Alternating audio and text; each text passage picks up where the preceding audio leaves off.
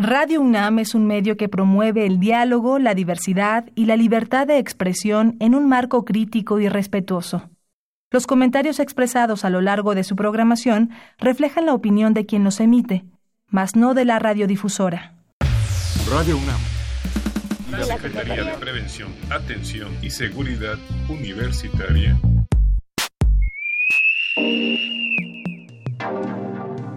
a través de la Dirección General de Atención a la Salud, presentan Confesiones y Confusiones. Un espacio, de, salud para los jóvenes.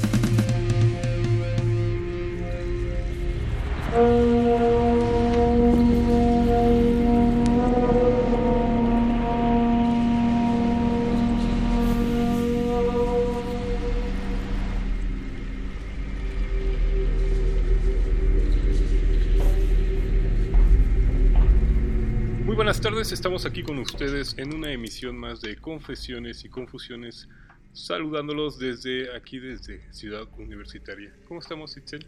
Muy bien, muy buenas tardes. Pues aquí justamente preparando el programa para que ustedes nos escuchen el día de hoy. Sabadito, sabadito alegre, sabadito rico. Es muy, es muy rico este sábado que se, que se nos presenta la tarde de hoy. Pero no quisiéramos empezar sin avisarles que hoy estamos grabando desde Ciudad Universitaria. Así que bueno, desafortunadamente no tendremos sus llamadas, pero en el transcurso de la realización de este programa, nuestro invitado especial de honor, que bueno, la verdad es, es una gran persona, es un gran estudioso del tema de hoy, eh, hará saber en dónde pueden acudir justamente para el tema de hoy. Fredo. Interesante y la verdad de parte primordial de nuestra existencia que muchas veces queda olvidado. Queda olvidado y que es fundamental para reponernos, para descansar, incluso como dicen, pues después de una comida, un coyotito, ¿no? Para reponernos. Exactamente. Entonces, bueno, hoy nos acompaña el doctor eh, Ulises Jiménez, él es investigador en la Clínica del, del Sueño del Hospital General de México, psicólogo de formación, maestro también, y bueno, doctor. Muchas gracias, encantado de estar aquí y un saludo a su público. Es un placer que nos acompañe el doctor Ulises y hay que aprovecharlo al máximo, sobre todo estos temas que se extienden y al final el tiempo ya no. Ay, sí, sí, sobre todo yo creo que es un tema eh, fundamental, es un tema ahora que quizá ha tomado como un auge por toda la cuestión de los dispositivos electrónicos, llamemos laptops, eh, iPads, teléfonos celulares, ¿no? Esta cercanía que ya llevamos a nuestros lugares de descanso y que los llevamos con nosotros. Sí, como que las eras han cambiado, ¿no? Antes eh, se evocaba mucho esta parte de nuestra existencia como, como un desprendimiento, como, como, como alejarte un poco de tu cotidianidad y ahora nos ha transformado completamente a querer explotar un poco más de tiempo precisamente por todas estas épocas, por esta era digital. Exacto. Pues bueno, el día de hoy, a lo mejor, bueno, ¿de qué vamos a hablar? Pues vamos a hablar de trastornos del sueño. Y por eso hemos invitado al doctor Ulises para que nos hable, pues un poco qué son los trastornos, qué es el sueño, por qué es importante dormir, los ciclos del sueño, quiénes son más propensos a tener este padecimiento, si la alimentación, etcétera. Yo creo que de entrada saber si realmente existen o no los trastornos del sueño. Exacto. Bueno, pues es una gran pregunta.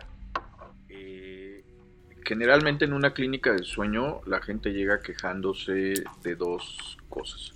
Uno es no puedo dormir y dos es ronco demasiado. A esos les llamamos motivos de consulta. Sin embargo, pues más allá de esos dos motivos de consulta, los dos síntomas universales de los trastornos de sueño, por una parte son el insomnio y por otro lado está la somnolencia. Uno es no puedo dormir y el otro es tengo mucho sueño durante el día.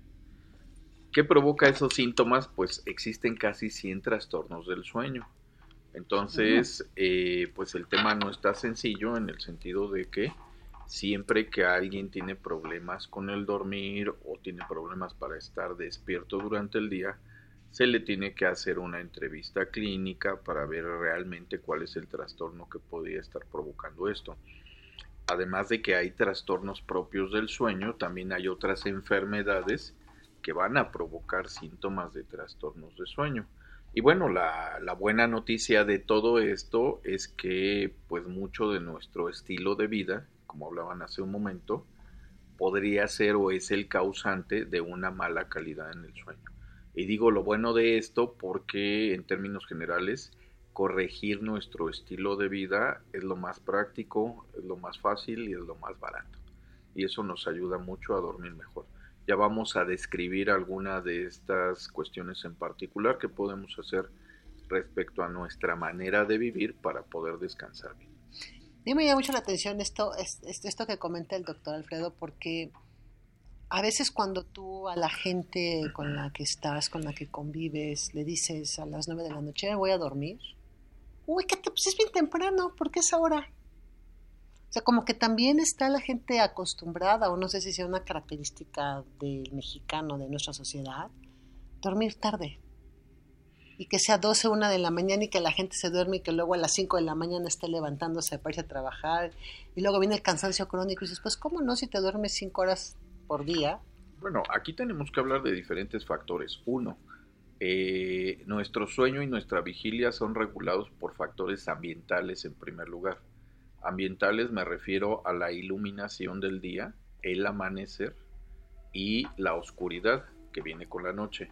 Y esto es muy particular en relación a los horarios que mencionas porque, por ejemplo, en Centro y sobre todo en Sudamérica, amanece mucho más temprano a veces a las 5 de la mañana ya tienen una impresionante luz que nosotros apenas vamos teniendo hasta las 10 de la mañana. ¿Qué provoca esto? Que, por ejemplo, en Bogotá, en San José de Costa Rica, a las 6 de la mañana entran a clases a la primaria y a las 6 de la mañana entran a trabajar. ¿Qué trae esto consigo? Pues que a las 5 de la tarde ya todo el mundo está en su casa. Entonces suena extraño, pero ¿por qué? Porque a las 5 de la tarde ya es de noche ya oscureció.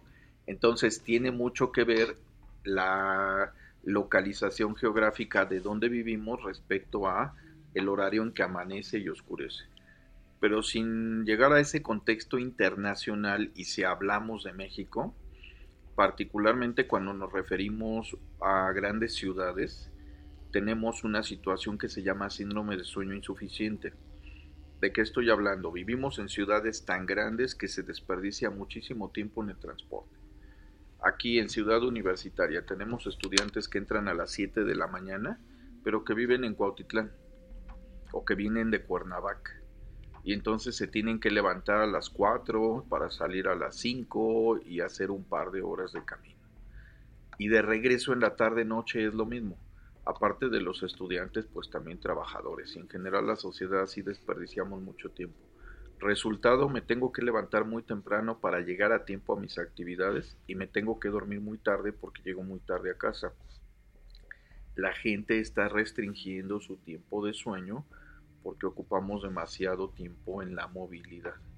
Entonces, ese es otro factor muy, muy particular, pero también, como mencionas, vivimos en una sociedad que privilegia la productividad. Y entonces, socialmente hablando, ver a alguien durmiendo una siesta es criticar.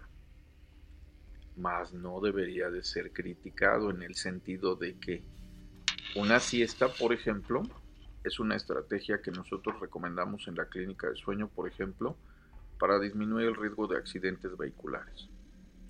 Entre las 2 y las 4 de la tarde hay un incremento en el pico de accidentes vehiculares porque hay mayor somnolencia y esto es una cuestión fisiológica porque hay cambios en nuestros ritmos biológicos en términos generales. Si acabamos de comer, si tenemos este incremento de la necesidad de sueño y si hemos dormido mal durante toda la semana, pues todo esto explica por qué en este punto de la tarde hay muchos accidentes también entre las 2 y las 4 de la mañana. ¿Qué podemos hacer para bajar el número de accidentes vehiculares? Dormir una siesta. Si ya uno va manejando, pues bueno, una siestecita. Pero igual, en los trabajos, en lugar de que la gente esté batallando con el sueño después de comer frente a la computadora, que pues realmente es como si estuvieran dormidos con los ojos abiertos, pues quizás una siesta de 15 o 20 minutos después de la comida podría ayudar a que uno regrese a la oficina y tuviéramos mejor productividad y terminar muy bien el día. Entonces, bueno, son factores desde productividad, factores psicosociales, factores ambientales, lo que va a matizar mucho la cantidad y calidad de nuestro sueño. Pues de hecho creo que en Japón leía un artículo en donde hay un momento en que es tanto el estrés por el trabajo que realizan y sobre todo por la parte de la presión y la competitividad que hay, ¿no? Que había espacios en donde les daban justamente este tiempo. A ver, estás trabajando bajo presión, a determinada hora te vas, les ponen completamente un espacio oscuro, se quitan sus zapatos, les ponen unas camitas y duermen media hora y despiertan y así como que ya, y siguen obviamente en esta producción, ¿no?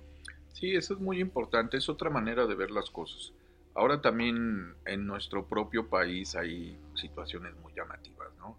Eh, alguna vez andando de viaje en Tlacotalpan, Veracruz, pues yo llegué por ahí como a las 2 de la tarde y resulta que todo estaba cerrado. Y todo estaba cerrado porque todos estaban durmiendo siesta, pero todos, ¿eh? solo estaba funcionando la terminal de autobuses. ¿Por qué pasa esto? Porque allá también el calor a esa hora es insoportable y no te permite trabajar. Pero viene una situación muy particular.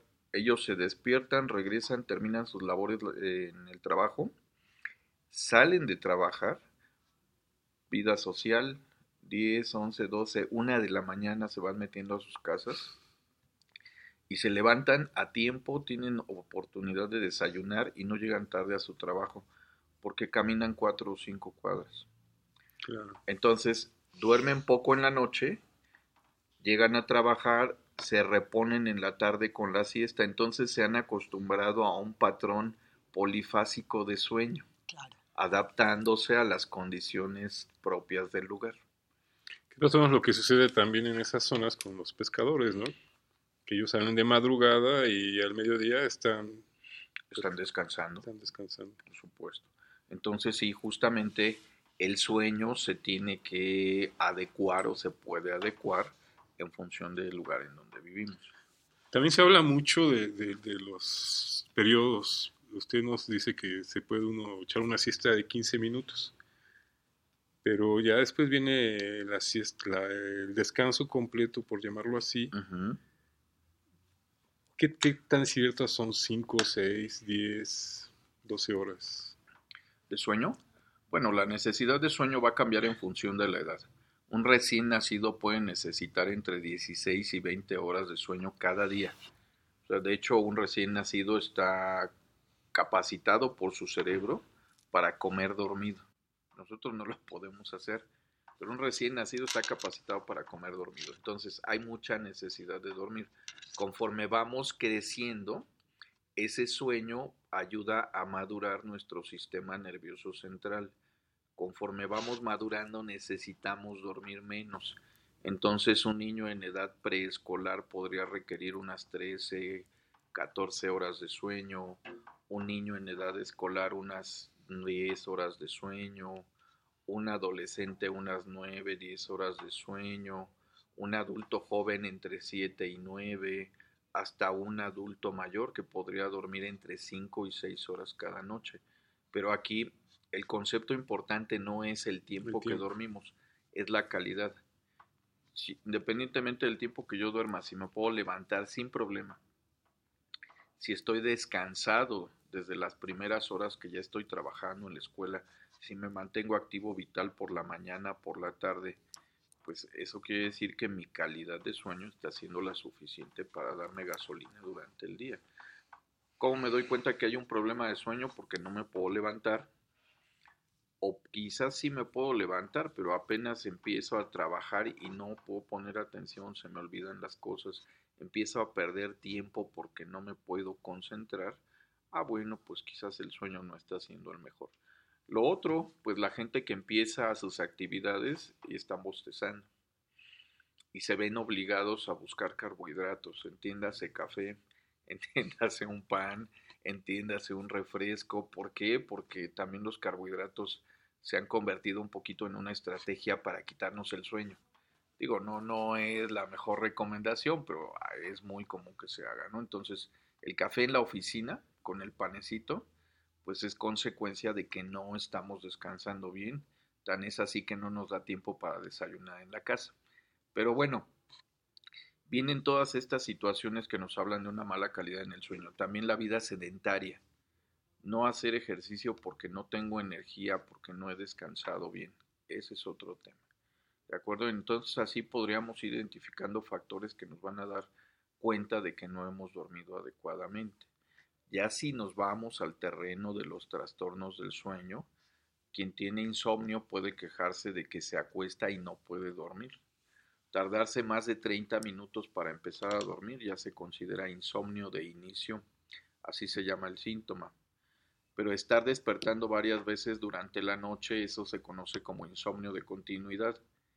Y hay quienes no tienen problema para dormir, pero se les acaba el sueño mucho antes, a veces a la una de la mañana.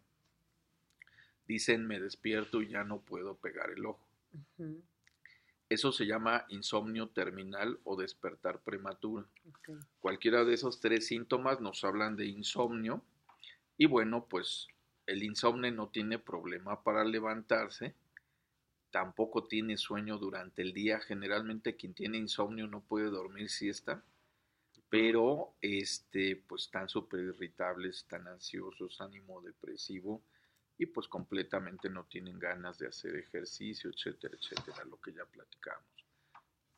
Yo creo que eso es algo que tenemos que, considerar, ¿no? Se afecta justamente todo el ciclo del sueño, que sí nos gustaría que nos platicaras un poco cómo es este ciclo, porque obviamente al saltarse un eh, periodo de este ciclo o un, un, punto de este ciclo, pues sí definitivamente empezamos a tener problemas y conforme se va avanzando en edad, pues obviamente también esta parte del ciclo empieza a mermarse, supongo. Bueno, se llama ciclo de sueño cuando completamos un periodo de sueño ligero, un periodo de lo que se conoce como sueño profundo y otro periodo que se conoce como sueño de movimientos oculares rápidos. Esas tres fases de sueño aproximadamente duran 90 minutos o tardamos 90 minutos en cursar de una a otra completar esas tres fases de sueño. El ligero, el profundo y luego el movimiento y el sueño de movimientos oculares rápidos.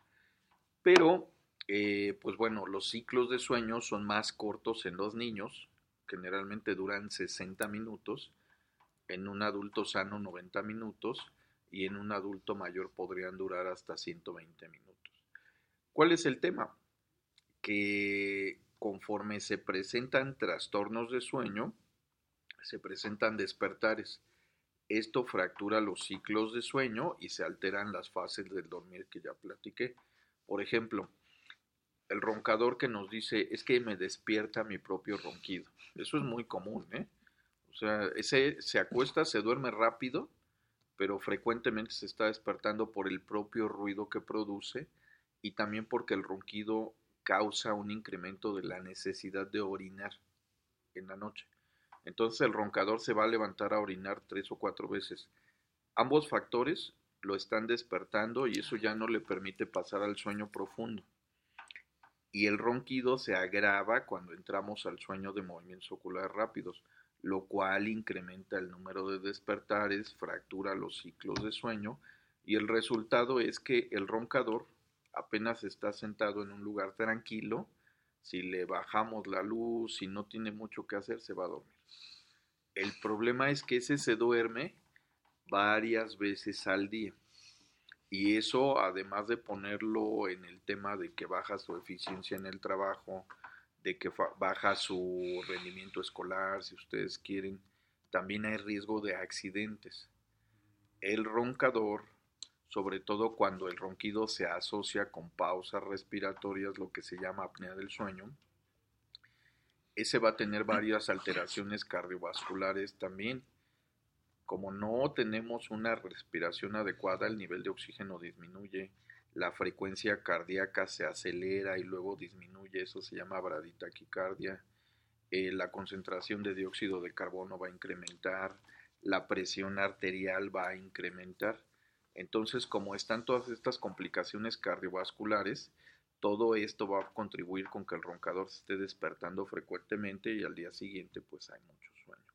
Ya decía, la consecuencia más este, funesta de esto, pues son los accidentes. Hay muchos pacientes que se quedan dormidos manejando y quizás no hay tanto problema si es en el tráfico a las 8 de la mañana, porque podría quedar en que fue un golpe así entre las fascias de los automóviles, pero si ya es en carretera a 80 por hora, perdieron el sí, perdieron el carril, se voltearon, chocaron contra un objeto fijo, particularmente esos tres tipos de accidentes, la investigación los ha relacionado con que el conductor se quedó dormido. Y eso generalmente tiene que ver pues con trastornos que no nos dejan dormir bien. Estamos aquí con ustedes en Confesiones y Confusiones. Vamos a un breve corte y regresamos con ustedes.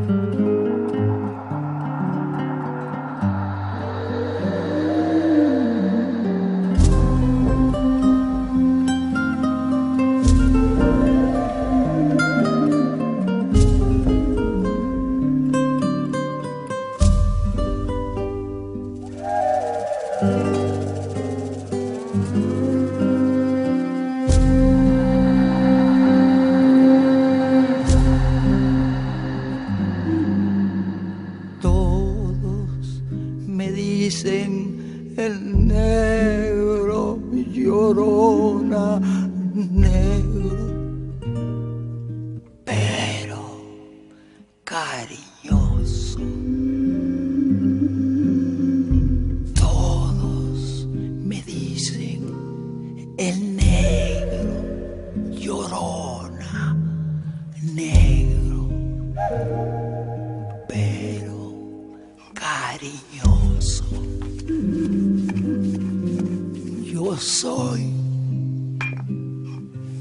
el Chile.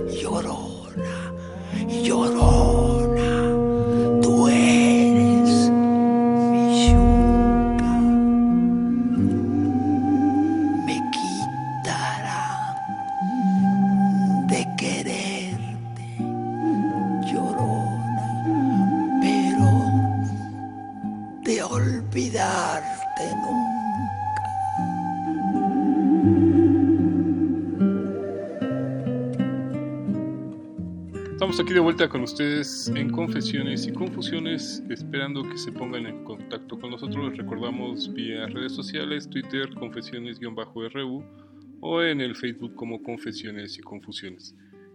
Regresamos al tema del día de hoy, estamos hablando sobre estos eh, bien llamados trastornos del sueño. Ya un poco nos había este, dado la introducción a nuestro invitado, pero pues continuamos con, con, este tema tan, tan importante.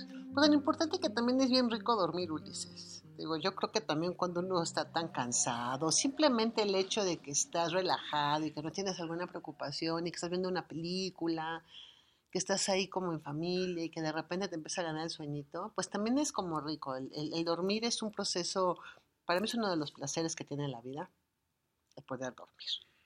Bueno, sí, estoy de acuerdo, es muy rico, es un placer y también es una necesidad vital, tan es así que en promedio dormimos la tercera parte de nuestra vida. Entonces, eso es bien interesante, ¿no? No es un lujo dormir. Ahora, si no es un lujo, tenemos que buscar que sea con la mejor calidad posible. Y aquí viene un tema muy interesante, ¿a qué, cómo podemos lograr la mejor calidad? Bueno, pues empecemos por el tema ambiental. ¿Qué les parece que de repente he tenido pacientes que tienen 30 años con el mismo colchón?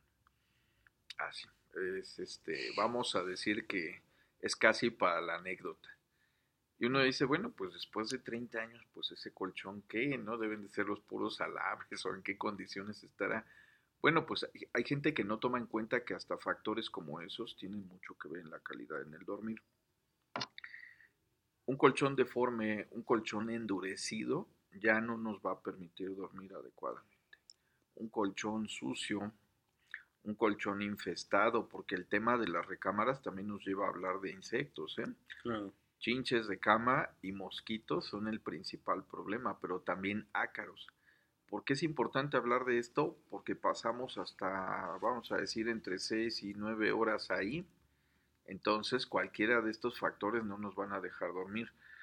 Si son piquetes de, eh, insectos, si son las alergias que nos pudieran provocar los ácaros, si es, es la alergia que nos pudiera provocar incluso la acumulación de, de humedad, de restos de piel que pudiera haber en un colchón que no es aspirado regularmente o que no es sacudido. Pensemos en la clásica recámara de un adolescente, que es de lo que se quejan las mamás. Ropa amontonada, este, basura, restos de comida, colillas de cigarro. Entonces, es una cuestión que hay que considerar. ¿Por qué tenemos que hablar de esto? Pues porque la, limpieza de una recámara es indispensable, puesto que ahí vamos a pasar la tercera parte de nuestra vida. Siguiente tema ambiental en términos de recámara tiene que ver con que debe de estar a oscuras, completamente a oscuras, porque la luminosidad que llegue de la calle no va a permitir que tengamos una buena profundidad en el sueño. Eso es muy importante de mencionar. Entonces, el foco del alumbrado público que tenemos afuera de la ventana, que ese es un problema muy frecuente aquí en la ciudad, pues es un problema para dormir. El otro tema es el ruido en la recámara. Es muy común que lleguen pacientes insomnes que en gran medida no las deja dormir el ronquido de la pareja. Entonces, vean, o sea, un ronquido puede ser tan ruidoso hasta 100 decibeles.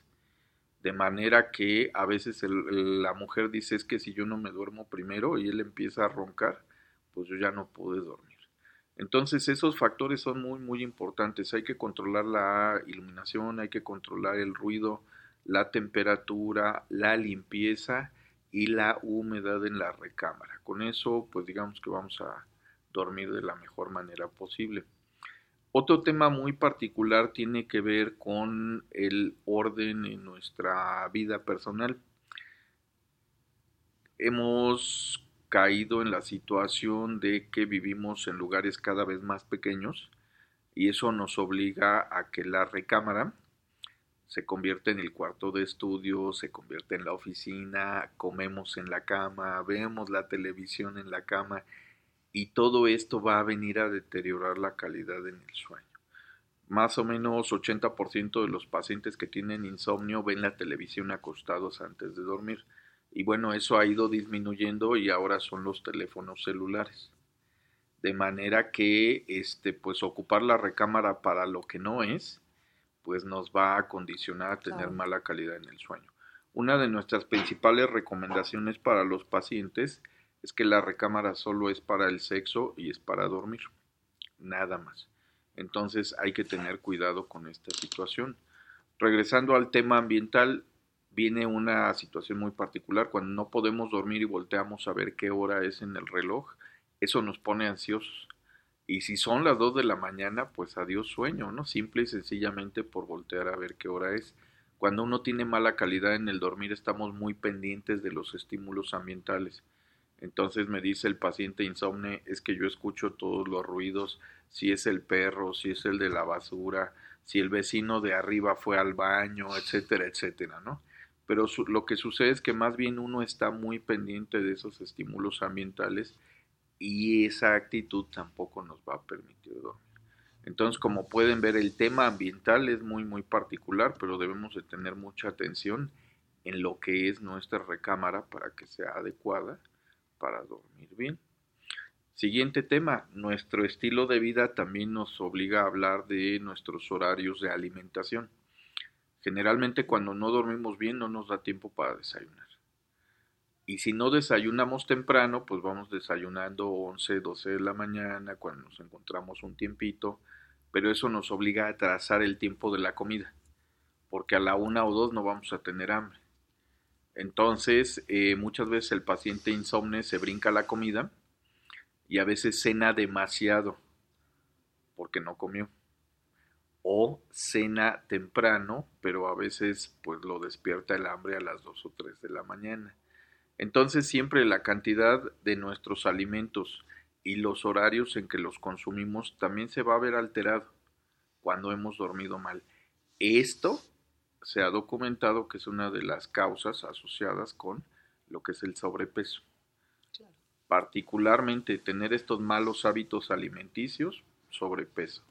Ya en un ámbito más relacionado con los problemas respiratorios del sueño, generalmente el paciente que tiene apnea del sueño, aquel super roncador, esa persona va a tener sobrepeso.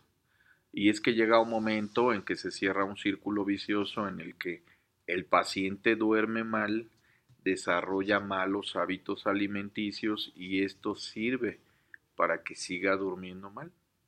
Entonces, bueno, pues una vez que se cierra este círculo vicioso, pues bueno, entre sobrepeso y ronquidos, pues la figura no es amable.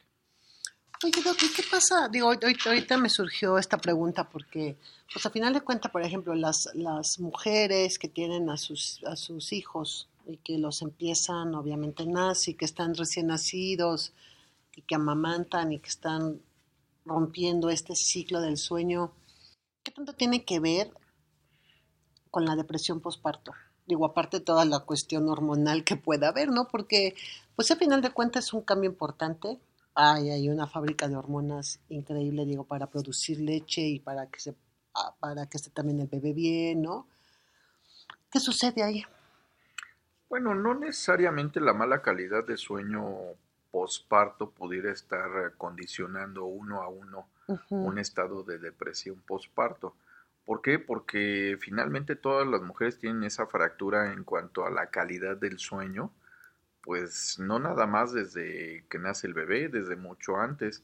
En el último tercio del embarazo, la calidad de sueño es muy mala en la mujer. ¿Por qué? Porque no, no pueden dormir boca arriba porque roncan.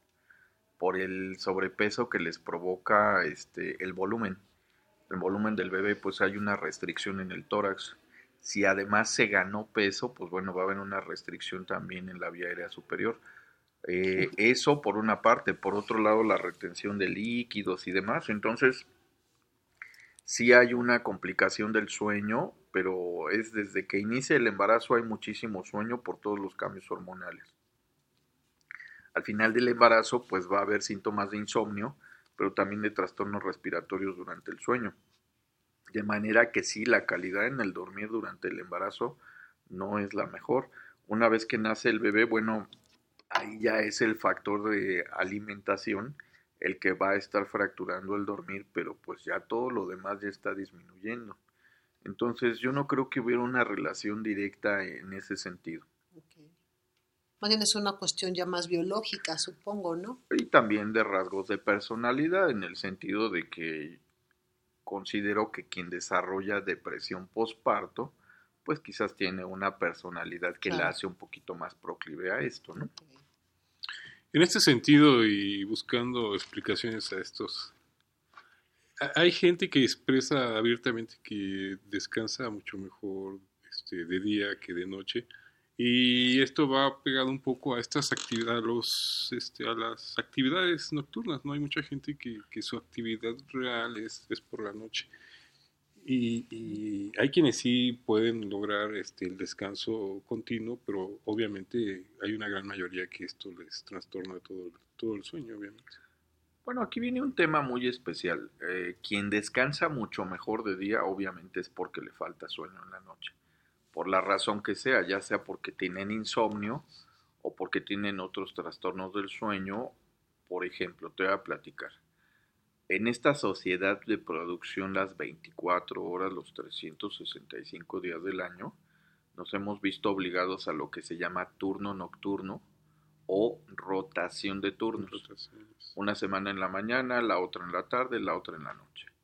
Entonces, a estos turnos de trabajo, pues se les ha asociado síntomas de insomnio y síntomas de somnolencia. Tan es así que es un diagnóstico de los trastornos de sueño que se conoce como trastorno de sueño por turno de trabajo. Entonces ahí sí, y te lo encuentras en hospitales, en aeropuertos, en sistemas de seguridad pública, en todos estos esquemas que no se detienen. ¿eh?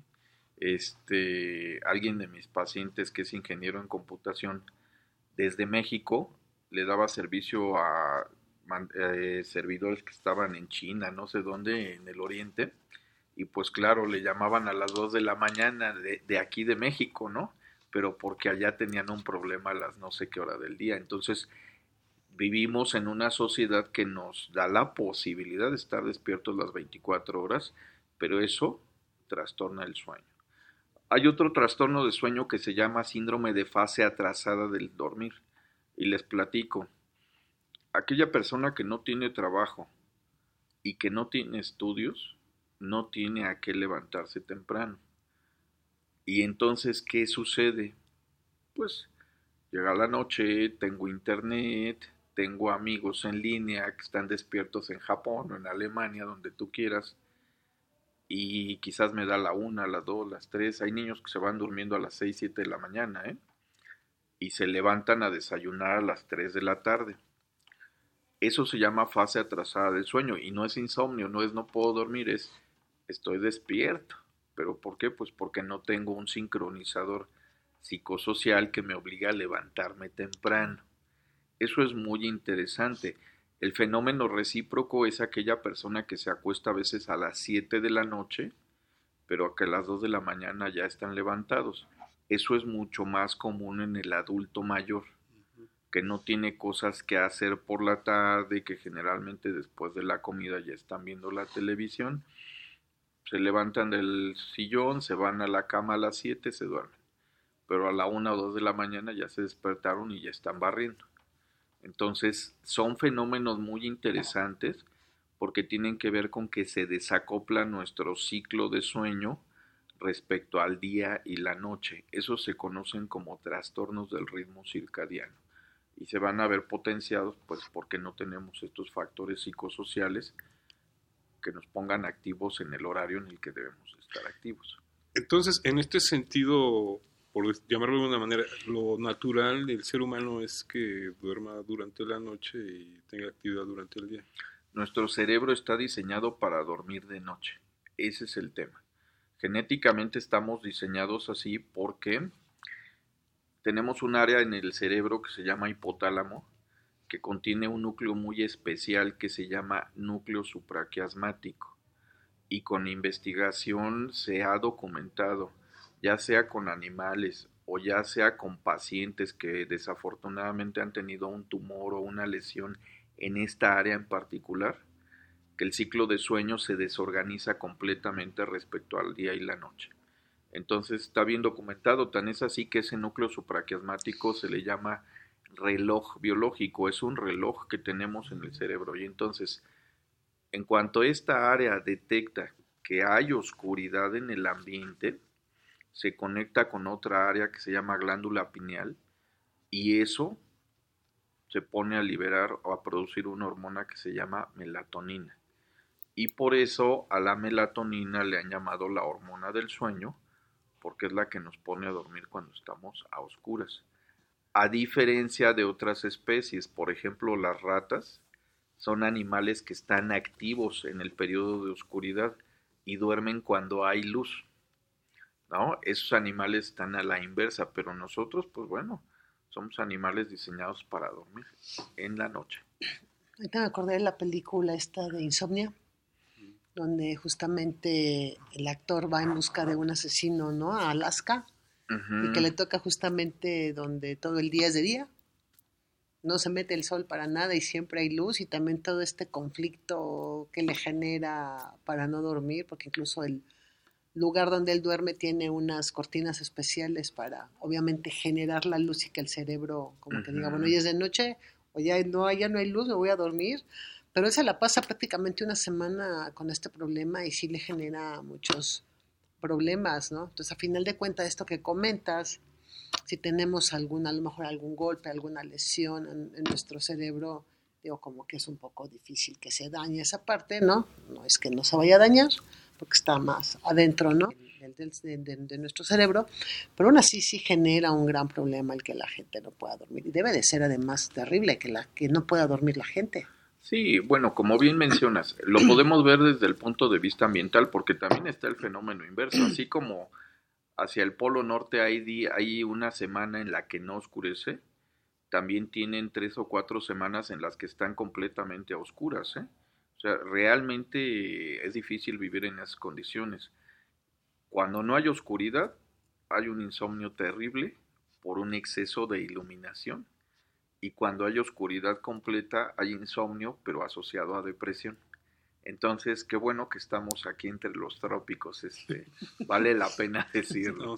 tenemos un buen equilibrio. Ah, no, por supuesto, estamos en un lugar sensacional. Geográficamente hablando, México está en una posición bastante buena, al menos desde ese punto de vista. Pero bueno, viene otro tema muy particular, les comento. Es tan interesante esto de la información luminosa que nos da el ambiente, que la gente que desafortunadamente ha perdido la vista, también son más proclives a tener insomnio. ¿Por qué? Porque el cerebro no recibe información de la nivel de iluminación que hay en el, en el medio. Entonces es muy común que cuando hay una ceguera total, pues bueno, el paciente al estar en oscuridad completa, pues el cerebro no va a saber si es de día o es de noche por la iluminación. Sí por otros estímulos como la temperatura, como los estímulos auditivos, por supuesto. Pero si esa persona no tiene quien la despierte en la mañana, es muy probable que se vayan levantando cada vez más tarde y eso hace que en la noche se duerman cada vez más tarde y se va recorriendo el ciclo de sueño. Afortunadamente, cuando ya están rehabilitados y se han integrado a diferentes actividades psicosociales, pues entonces ya se puede contener esta situación. Pero esto en el caso de que la pierdan una vez que ya la tuvieron. O sea, si alguien nace ya con este problema. También es exactamente lo mismo. Si el cerebro no recibe información luminosa, no tiene manera de sincronizarse o tiene mayor facilidad de perder la sincronización de la vigilia con el día. ¿Hay algún otro sentido que tenga que ver, por ejemplo, el auditivo? Sí, definitivamente todos los sentidos van a contribuir en esto, pero el ser humano, bueno, el cerebro del ser humano recibe 70% de información de manera visual. Ese, esa es la importancia. Por ahí va el tema. Estamos aquí con ustedes, estamos agradeciendo que nos acompañen, eh, los seguimos invitando para que se pongan en contacto con nosotros vía redes sociales. Les recordamos el programa de hoy es grabado. Regresamos. Y bueno, pues les comento que parte de la importancia del tema del sueño tiene que ver con que hay una celebración muy importante que se conoce como Día Mundial del Sueño. Esto es una iniciativa de promoción de la salud que organiza la Asociación Mundial del Sueño y que en este año el lema es Duerme bien, envejece bien. ¿De qué se trata? De que si nosotros dormimos bien vamos a tener una vida saludable y esa vida saludable nos va a ayudar a envejecer bien. Porque a diferencia de esto, el cuadro que se está viendo en muchos países, incluyendo México, es que hay muchos adultos mayores que tienen muchas enfermedades. El que no es diabético es hipertenso, por lo menos, pero de ahí se suman muchísimas enfermedades más. Y algo que tiene mucho que ver con este incremento en la presencia de múltiples enfermedades en el adulto mayor es que no se ha tenido conciencia y responsabilidad sobre la calidad en el dormir. Entonces busquemos dormir bien, si no lo logramos, para eso hay clínicas de sueño, pero el objetivo de dormir bien es vivir bien y envejecer bien.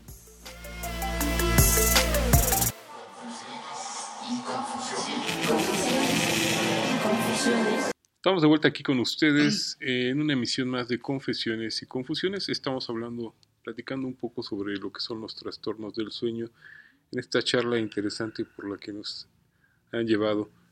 Pero bueno, antes de concluir no queremos dejar temas importantes que se van a quedar en el tintero.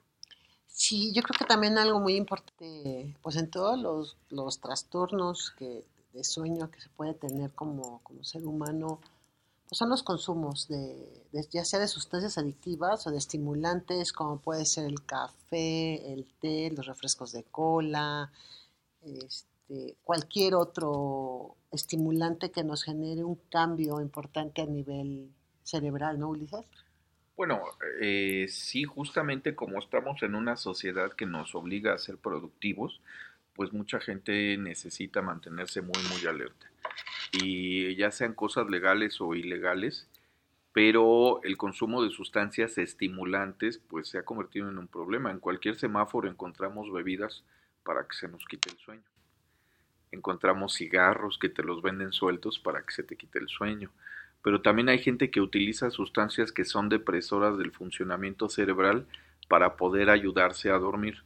Entonces lo más común es el alcohol, algunas otras personas fuman marihuana para poder dormir, pero en términos generales, sean sustancias legales o ilegales, si las vamos a ocupar para estar más despiertos o para dormir, nos vamos a meter en problemas. ¿Por qué? Porque a final de cuentas cuando se pasa el efecto estimulante, pues si alguien se puede quedar dormido de manera involuntaria, le puede dar un ataque de sueño manejando, por ejemplo, y ahí va a haber un accidente, y eso está perfectamente documentado.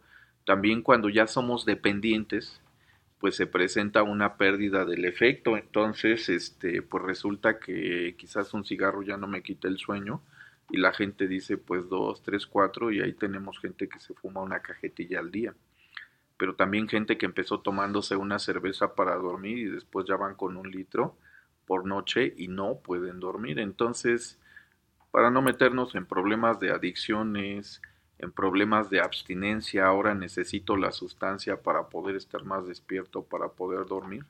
Para eso hay clínicas de sueño. Mejor buscamos ayuda con un especialista y adelante. Yo creo que algo muy importante que tocas es la falta de interés por acudir con los especialistas. No solo me refiero a la clínica del sueño, que definitivamente es algo fundamental para, las, para la cuestión de lo que estamos hablando, pero en general pareciera ser que la población o nuestra sociedad no es como muy asiduo a ir al médico correspondiente de la situación que tiene médica correspondiente. Dice la comadre, tómate el té de hojas de quién sabe qué, ibas a ver que con ese, mira, en el área específica de sueño tenemos un problema muy serio en el sentido de que la gente comparte los medicamentos para dormir. Regálame de tus pastillas, regálame de tus gotas. Eso es muy común y eh, pues simplemente eso sirve para... Lo único que provoca es que enmascaras el síntoma y al rato ya se complicó mucho más. No hay que automedicarse. E, ese es el mensaje. Y bueno, paliativos como un tecito, como un refresco, no van más allá de resolver el problema a muy muy corto plazo con la gran posibilidad de que se complique de manera importante. Entonces siempre en todos los ámbitos de la salud hay que buscar al bueno, hay que, hay que ir con el especialista. Nos estás eh, dando a entender que un medicamento no nos va a ayudar si no hay otra, otro tipo de apoyos. Bueno, los medicamentos son muy importantes, pero primero que nada tienen que ser recetados por alguien que sepa del tema. Eso es bien importante. Punto número dos, ningún medicamento va a dar el mejor resultado posible si no tenemos un cambio en nuestro estilo de vida. Así como el diabético tiene que tomarse su medicina, pero también dejar de comer dulces y dejar de tomar refrescos, por ejemplo, el insomnio se puede ayudar con medicamento para dormir pero tiene que cuidar de respetar las dosis que se le indiquen, entiéndase, nunca incrementar la dosis sin que le autoricen, pero también complementar con cambios en su estilo de vida como levantarse temprano, como hacer ejercicio preferentemente por la mañana, si haces ejercicio por la tarde que sea algo ligero, pero nunca ejercicio cardiovascular ya cerca del horario en el que se tiene que acostar a dormir, por ejemplo. Si se va a tomar una siesta debe de ser breve, 15, 20 minutos, pero también temprano, porque si se duerme la siesta ya muy tarde, eso va a interferir con el inicio del sueño. ¿no? Eh, evitar la vida sedentaria, sobre todo el sedentarismo después de la hora de la comida y quedarse viendo la tele toda la tarde o quedarse sentado tejiendo toda la tarde, pues esa falta de activación física simple y sencillamente ya nos está poniendo a descansar aunque no estemos dormidos. Llega la noche, no va a haber sueño. El control del ambiente previo a dormir, el exceso de estimulación luminosa brillante, entiendas el celular, la televisión, la computadora por horas antes de dormir, pues no va a permitir el inicio del sueño. Entonces siempre un cambio en el estilo de vida es indispensable porque nos dará buena calidad en el dormir. Entonces todos aquellos que afirman que yo dejo la luz para descansar mejor o me acompaño con la tele prendida toda la noche. O si la apaga me despierto. Bueno, sí, es que justamente esos temas tienen que ver con la cuestión emocional, así como que para no tener miedo, pues dejo la lamparita prendida, pero la calidad de sueño no es la mejor. No ayuda. No, definitivamente no. Pues viene algo, perdón, viene, algo muy importante y es eh, si yo genero un hábito, porque además es algo bien fuerte, cambiar los hábitos. O sea, no es nada más de hoy me, hoy me dedico a hacer ejercicio y mañana lo voy a hacer y pasar, o sea, es constante todos los días y sí ponernos horarios. Entonces yo creo que también el ejercicio funciona para regular todas estas partes del, sueño, ¿no, Ulises? Sí, bueno, el ejercicio es una estrategia de activación que nos va a ayudar a estar más despiertos. Por eso se recomienda que se lleve a cabo por la mañana. Si es por la tarde puede ser algo moderado, pero mantener un buen nivel de alerta en, la mañana y en la tarde, pues por supuesto que nos va a ayudar a concentrar la mayor necesidad de sueño para la noche. Entonces sí, es una de las estrategias. ¿Dónde puede acudir la gente? Em, ¿A qué teléfono pueden llamar? ¿Cómo pueden acceder a estos servicios. Todos los hospitales tienen clínica del sueño, exclusivamente el Hospital General de México, este, hay más hospitales. Hay más hospitales de la Secretaría de Salud, eh, el Instituto Nacional de Neurología, el Nacional de Enfermedades Respiratorias, el Nacional de, Nutrición, em, el Nacional de Psiquiatría, y bueno, la Facultad de Medicina de la UNAM tiene una clínica de sueño dentro del Hospital General de México. Se recibe a toda la gente de cualquier edad, porque los problemas de sueño se pueden presentar desde el nacimiento. Y eh, pues bueno, solamente cuestión de llamar al 5623 2690, explicar qué problema de sueño tiene el paciente y pedir que le programen una cita. 56, 26, 23, no. 56, 23, 26, 90. Ya saben, para que puedan acudir. Qué importante es esto. Y doctor, el tiempo, como siempre, nos, nos va ganando. Pero me gustaría cerrar el ciclo así como empezamos un poco eh, con estos puntos importantes que tenemos que tomar en cuenta si estamos detectando algún trastorno, porque de entrada lo primero es aceptarlo, ¿no? Darnos cuenta de que algo por ahí no está funcionando bien. Si yo me acuesto y no puedo empezar a dormir, o si me despierto al menos una vez, pero no puedo volver a dormir. despertar brevemente puede ser por cualquier razón, pero si uno vuelve a la cama y no hay sueño, o si se nos está agotando el sueño mucho antes de lo necesario, son síntomas de insomnio. Si no me puedo mantener despierto durante en promedio 16 horas durante la mañana, durante la tarde, siento que se me acaba la energía, pues bueno, eso es síntoma de que el sueño no es de, no es de calidad. Roncar no es sano, ni tampoco el ronquido es, es el resultado de estar descansando profundamente. El ronquido tiene que ver con un problema respiratorio durante el sueño, un mal uso de medicamentos para dormir, si los estoy tomando ya no me dan resultado, hay que buscar ayuda en la clínica de sueño.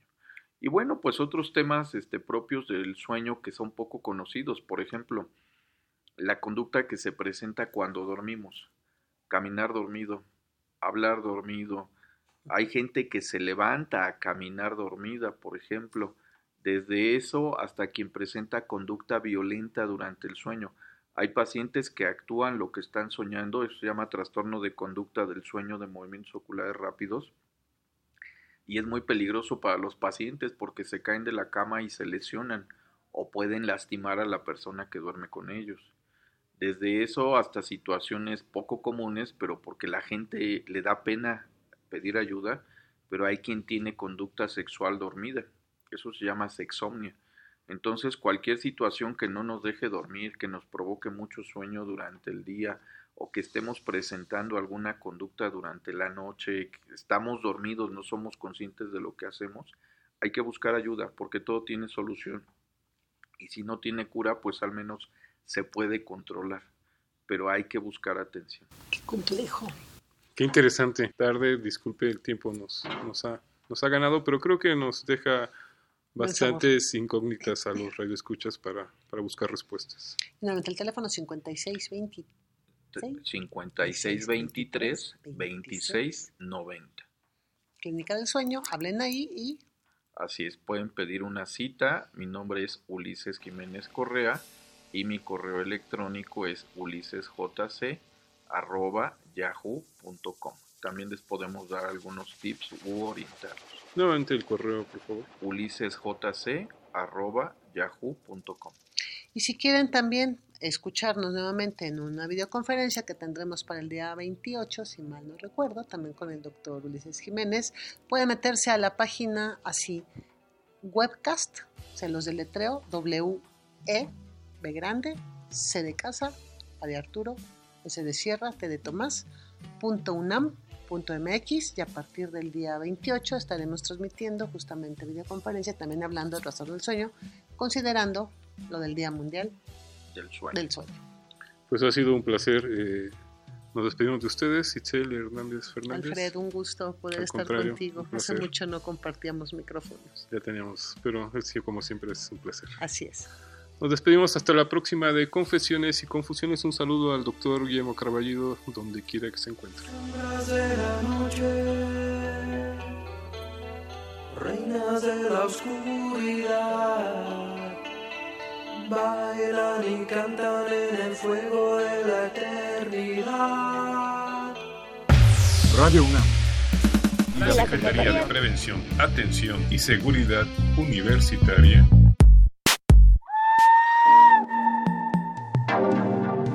a través de la Dirección General de Atención a la Salud. Presentaron Confesiones y confusiones. un espacio de salud para los jóvenes.